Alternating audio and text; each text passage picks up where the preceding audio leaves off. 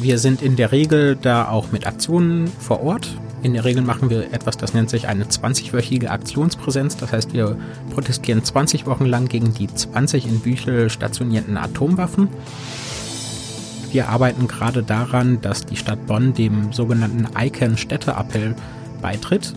Damit drückt die Stadt aus, dass wir hier in Bonn wollen, dass ähm, Deutschland dem Vertrag beitritt. Medienwerkstatt Bonn. Podcast.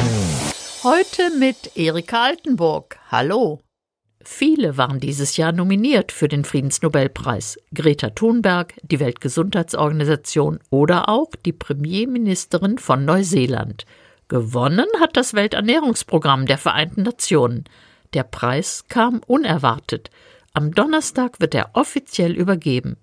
Er ehrt die Arbeit einer Organisation, die Nahrung in Kriegs- und Krisengebiete bringt wenn keine Nahrung produziert werden kann, wenn die Menschen nichts zur Verfügung haben, nichts importieren können, dann hilft das Welternährungsprogramm.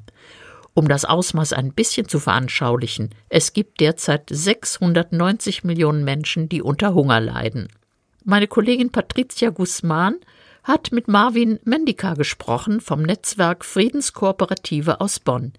Er erzählt, was für ihn und seine Organisation der Friedensnobelpreis 2020 bedeutet. Was bedeutet für euch, Marvin, für die Friedenskooperative diese Würdigung, dass das Welternährungsprogramm den Preis bekommen hat? Ich freue mich wahnsinnig für das Welternährungsprogramm äh, für den Friedensnobelpreis 2020, weil Hunger immer noch eins der ganz großen Themen und Probleme auf der Welt ist. Es gibt 690 Millionen Menschen weltweit, die unter Hunger leiden. Damit man eine, einen Vergleich hat, das sind mehr Menschen als in ganz Europa leben. Und häufig betroffen sind natürlich auch Menschen, die in Krisen- und Konfliktregionen leben und äh, dort keinen Zugang zu Ernährung haben.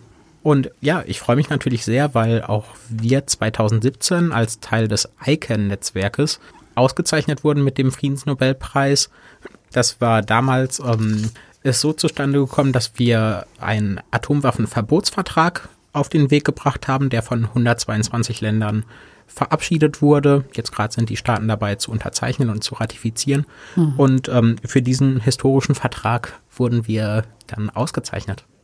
Das 50. Land hat jetzt ratifiziert und deshalb wird im Januar was passieren? Ganz genau, also 50 Ratifizierungen braucht der Vertrag, damit er in Kraft treten kann. Mhm. Das ist jetzt vor einigen Wochen passiert und jetzt dauert es nochmal drei Monate. So Verträge sind immer sehr kompliziert. Aber mhm. am 22. Januar wird dann das Atomwaffenverbot in Kraft treten und Staaten, die dann Atomwaffen haben, äh, stehen dann auf der falschen Seite des Völkerrechts. Ja, wir hoffen, dass damit Druck ausgeübt wird, damit endlich Abrüstungsschritte unternommen werden im Bereich der Atomwaffen.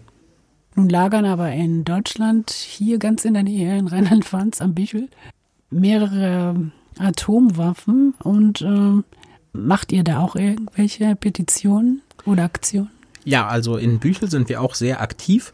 Wir sind in der Regel da auch mit Aktionen vor Ort. In der Regel machen wir etwas, das nennt sich eine 20-wöchige Aktionspräsenz. Das heißt, wir protestieren 20 Wochen lang gegen die 20 in Büchel stationierten Atomwaffen. Natürlich sind wir auch auf anderer Ebene aktiv. Wir machen zum Beispiel Unterschriftenaktionen, dass der Vertrag, der Atomwaffenverbotsvertrag unterzeichnet werden, was auch bedeuten würde, dass aus Büchel die Atomwaffen verschwinden müssten. Deutschland macht bis jetzt noch nicht mit bei dem Atomwaffenverbot.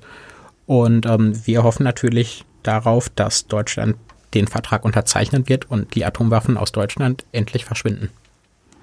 Ja, und in Corona-Zeiten ist es für euch und eure Arbeit wahrscheinlich besonders schwer, Mitwirkende zu finden oder wie macht ihr das jetzt gerade? Ja, also Corona ist natürlich auch für uns eine sehr große Umstellung. Das heißt nämlich, dass wir andere Wege finden müssen, aktiv zu werden und beispielsweise Online-Aktionen anbieten müssen, womit Leute ihre Abgeordneten ja dann kontaktieren können, aber zum Beispiel auch direkt mit ähm, Bundestagsabgeordneten Videokonferenzen zu führen. Ich habe selten so oft mit Bundestagsabgeordneten Videokonferenzen gehabt wie in den letzten Wochen und Monaten durch Corona. Aber auch durch diesen Friedensnobelpreis hat sich das gepusht, ne? Ja, natürlich. Also so ein Friedensnobelpreis ist wirklich ähm, ein Gamechanger für eine Organisation. Und wir haben das gemerkt, dass plötzlich durch den Friedensnobelpreis für uns Türen aufgegangen sind, wo ähm, wir das vorher gar nicht für möglich gehalten hatten. Das heißt, dass auf einmal Medien auf ein Thema aufmerksam werden, dass sich Politikerinnen und Politiker für das Thema auch interessieren und wissen wollen, was macht ihr denn da und ähm, was können wir da machen. Das mhm. ist wirklich eine tolle Sache und ich hoffe, dass das Welternährungsprogramm das jetzt ebenso erfahren wird. Wir sind ja jetzt in der Weihnachtszeit. Was würdest du dir denn jetzt wünschen, wenn du einen Wunsch frei hättest für die Friedenskooperative? Also ich wünsche mir natürlich, dass im nächsten Jahr Deutschland dann auch dem Atomwaffenverbotsvertrag beitritt. Und auch hier in Bonn sind wir aktiv dazu mit anderen Friedensorganisationen. Wir arbeiten gerade daran, dass die Stadt Bonn dem sogenannten ICANN-Städteappell beitritt. Damit drückt die Stadt aus, dass wir hier in Bonn wollen, dass ähm, Deutschland dem Vertrag beitritt. Und wir arbeiten gerade daran, dass die neue Oberbürgermeisterin den Eikenstädter-Appell unterzeichnet. Ja, und äh, aber ihr habt auch einen Podcast, ihr seid jetzt in den Medien, ne? Erzähl uns mal ein bisschen darüber. Ganz genau, wir haben uns an euch ein bisschen ein Vorbild genommen, aber wer macht heutzutage keinen Podcast? ja.